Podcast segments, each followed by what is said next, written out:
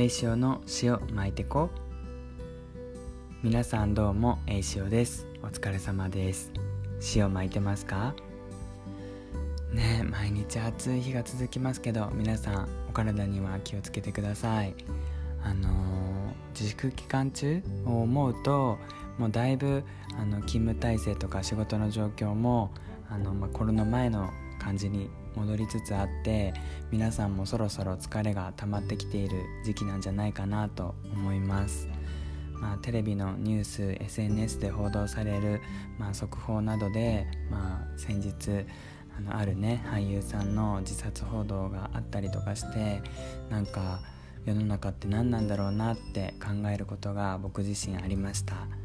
まあ、働いててもねあこの人どうしてこんな人なんだろうっていうかもうちょっと優しくできないのかなって思ったりでもそんな人に対してそうやって優しくないなって思う自分も優しくないのかなって思ったりなんだか人の優しさについて考えることがありました、うん、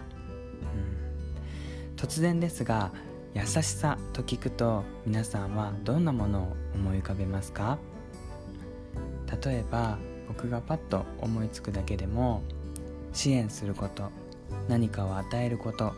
親切にすることやってあげること見守ること時に叱ること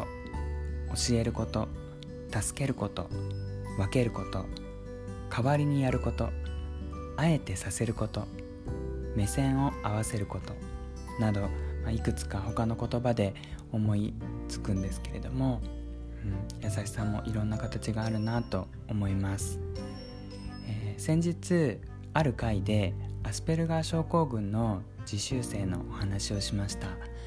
先日の初めて彼が実習をする日がやってきてあのどんな感じかなと思って一日を過ごしました。まあ彼なりに一生懸命すごくよくあのやってくれたなと思っています。あの一日を振り返って彼と話をしている時にある職員さんに彼がこんな質問をしたそうです。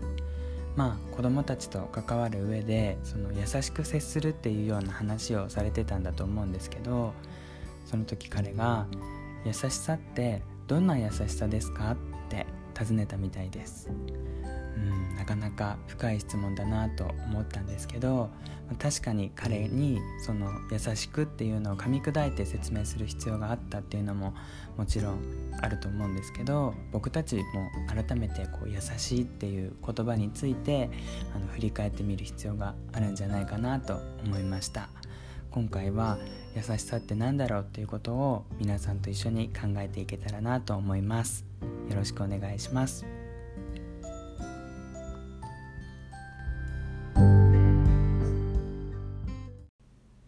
ご存知の方もいらっしゃると思いますが僕は今福祉の現場で仕事をしています。障害のあるお子さんたちと毎日関わっているのですがその中でもそのお子さんたちにとってそして保護者の方々ご家族の方々にとって自分たちがどういうスタンスで関わることが一番その人たちのためになるのかなっていうことを考えることがよくあります。例えば皆さん想像していただきたいのですが目の前にいる子供が靴紐を結べなかったとします。皆さんはその時どう行動しますか？もちろんすぐにその子のために靴紐を結んであげるというのも優しさかもしれません。ですが目先の優しさだけではなくその子の将来大人になった時のことを思うと自分が代わりに靴紐を結んであげるだけではなく方法やり方を教えてあげるというのも一つの優しさかもしれません。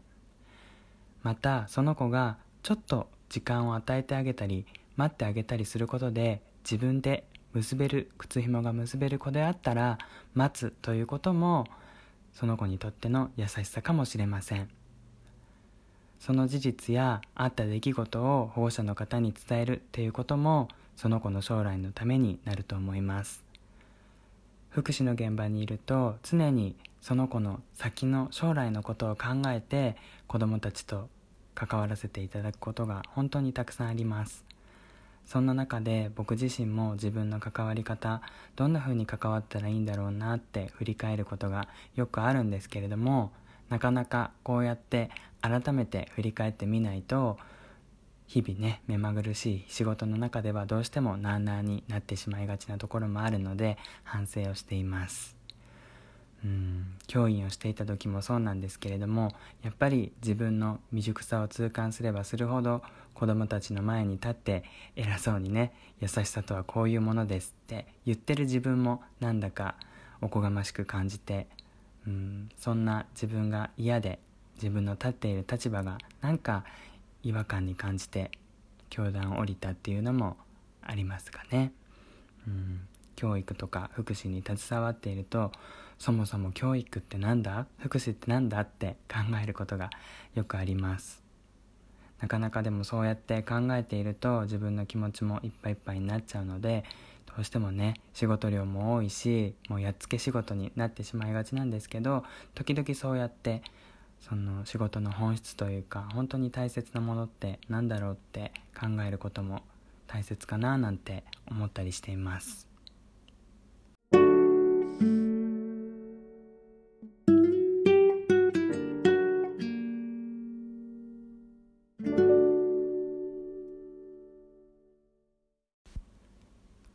高校時代野球部のマネージャーをしていたんですがその時のエピソードを思い出しましたので皆さんにご紹介させていただきます。2年生の時の1年生の後輩の話なんですけどその子はシュンって言います。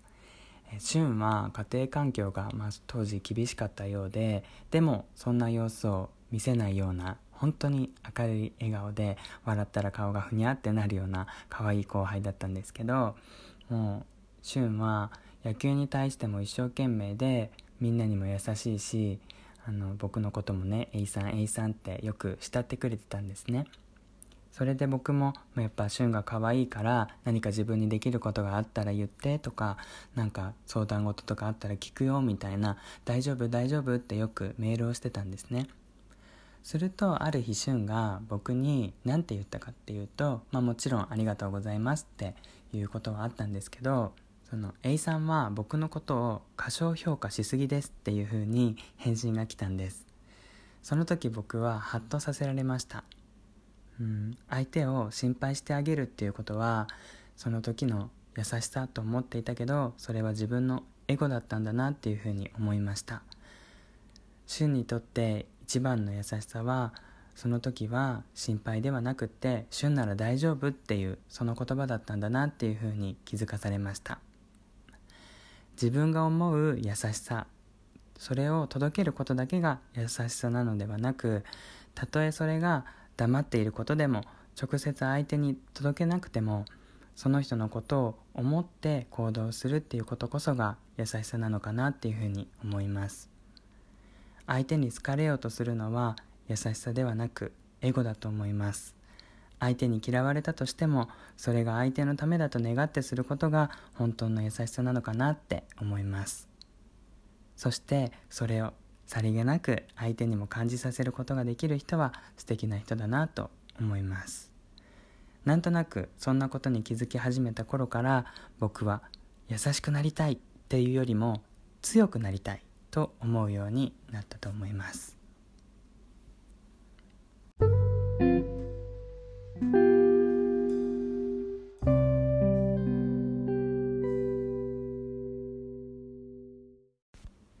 それではここで一通お便りをご紹介させていただきます。OP プリズム863です。二人語り第5回第6回とも楽しくお聞きしました。メッセージを読んでくださった上に嬉しいお言葉をいただいて暑さを忘れるくらい嬉しく元気をもらいました。ありがとうございました。こちらこそありがとうございます。今年の梅雨も九州は被害が多くて辛いニュースが多いですね。栄潮さんのご実家は無事とのことでほっとしています。ありがとうございます。私は福岡在住で被害はないものの仕事では復旧に関わっていて現地の大変な状況を毎日聞いているので明日は我が身と思いながら働いています。こちらのコミュニティに関わる皆様に何事もなく梅雨明けが訪れるようにと願っています。本当ですね。うんまだまだこうね報道は落ち着いてきたといえども現地では、うん、復旧作業に邁進されている方々がたくさんいらっしゃると思います。2人語り第6回では上司や経営者についてお二人のご意見を興味深く聞きました。避けて通れない心身に影響を及ぼす重要な課題ですね。日本の習慣の中には捨てた方がいい考えとかやり方が多くてもやもやすることがよくありますし心の問題が大きいかなとも感じています。自分が最初に就職した会社にはいつもしかめっ面でどんな会話でも嫌な感じで必ず小言を言う課長がいて最初の2年くらいは話しかける必要が生じると胃が痛くなるほどでした。何とかしたくて思いつきで課長のテンションに構わず毎回元気に明るく対応するというのを1年くらい継続した結果冗談を話すまでになり実は課長はみんなのことをとても思いやっていることが分かりました。うん。この方法は時々出番があって精神衛生に役立っています。許容量を超える理不尽な攻撃を受けた場合は仕方ないので熟慮の上正当に反撃することにしています。愛読書「おごるな上司」著作堀田勉はバイブルのような存在でエピソードは昭和ですが学びが詰まっているので時々読み返しています。恋愛相談はいろんなエピソードと思いがあって面白いなと思っています。昔私に相談をした人のことを思い出しました。彼が遊びに連れて行ってくれない。とのことでした。今思えばそうだね。たまには遊びに出かけたいよね。と言うべきところですがその当時はあなたは彼に何を求めているの？愛されているだけでいいと思うけどなと思いやりのない返事をしてしまいました。番組を聞いて次の機会にはもっと優しい返事ができるようになりたいと思います。暑い日が続きますのでお体ご自愛ください。次の配信も楽しみにしています。ということでした。ありがとうございます。実はこの OP プリズム863のお便りを読んで改めて僕もあ優しさについて番組を撮ろうって思いました。うん。最後のねもっと優しい返事ができるようになりたいと思いますっていう一言に僕も心を打たれました。うん。自分はなんかそういったね言葉が言葉がけができてるかなって振り返ることができました。うん。そうですね。こちらがなんかこう明るく接することで周りの雰囲気を変えられることってあると思いますよね。でどうしてもこう求めてしまうんですよね人って。ああしてほしいこうしてほしいって。こうね優しくするよりもやっぱり優しくされたいって思うじゃないですか。なんであの人はあんなに優しくないんだろう。もっと優しくしてほしい。自分はこんなに頑張ってるのにこんなにきついのにもっと優しくしてって。誰か気づいてって。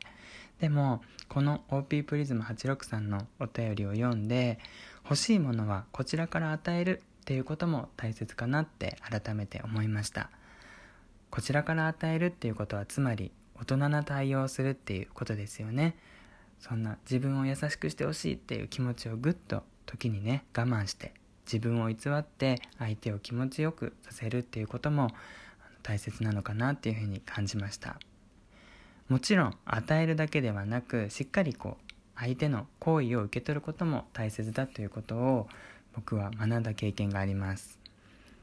時にねいらないものでも相手の気持ちは受け取らなきゃいけないよっていうことを僕は父方のじいちゃんから教えてもらいました、うん、よく出てくる母方のじいちゃんではなくって今回初登場なんですけど父方のじいちゃんが僕が小学生か中学生ぐらいの時だったかなあのオロナミン C ってあるじゃないですか。リポビタン D だったかな。そのあの、まあ、飲み物をいるっていう感じで差し出されたんですね。でも僕はその時飲みたい気分じゃなかったのでもう一言いらんっていう感じで断ったんですよ。そしたらその時にじいちゃんが「いや相手があげるって言ってるんだったらそこはありがとうございますって受け取りなさい」っていう風に教えてもらいました。うん、なんかその時のおじいちゃんの教えが今でもずっと心に残っていてあの職場でもなんかそのことを時に思い出して例えばあの自分はいらないけどコーヒー飲みますかとかお茶入れましょうかとかってあの言われた時にあいりませんっていうよりも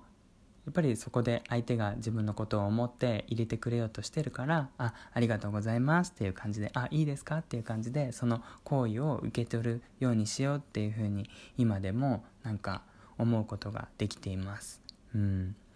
なんか逆に自分がコーヒー入れましょうかって言った時に気持ちよく「あお願いします」って言われた方が気持ちいいなと思うんですよね。嬉しいなって。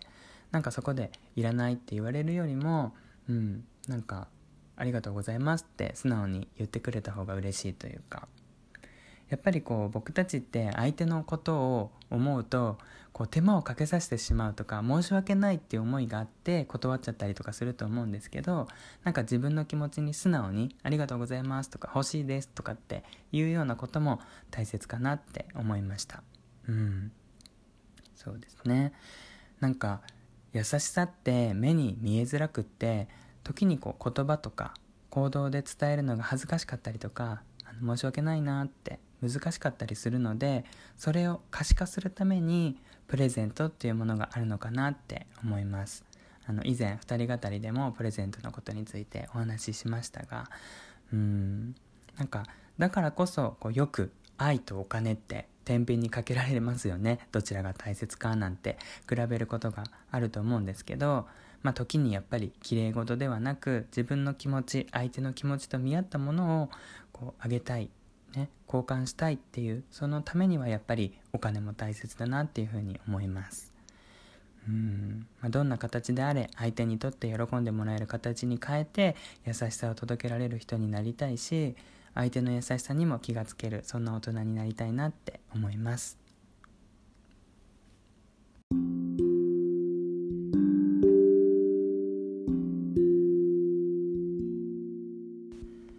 それでは今回はこの辺で終わりにしたいと思います。ここまでお付き合いいただきありがとうございました。Twitter それからお便り募集の方もしておりますので番組の概要欄エピソードメモをチェックしてみてください。皆さんからの素敵なお便りやレビューそしてシェアのおかげでこの番組も成長させていただくことができています。引き続きどうぞよろしくお願いいたします。これからも毎日頑張っておられる皆さんのもやっとした感情が少しでも軽くなるようなそんな場所にしたいと思っています。今回優しさって何だろうということについて考えましたが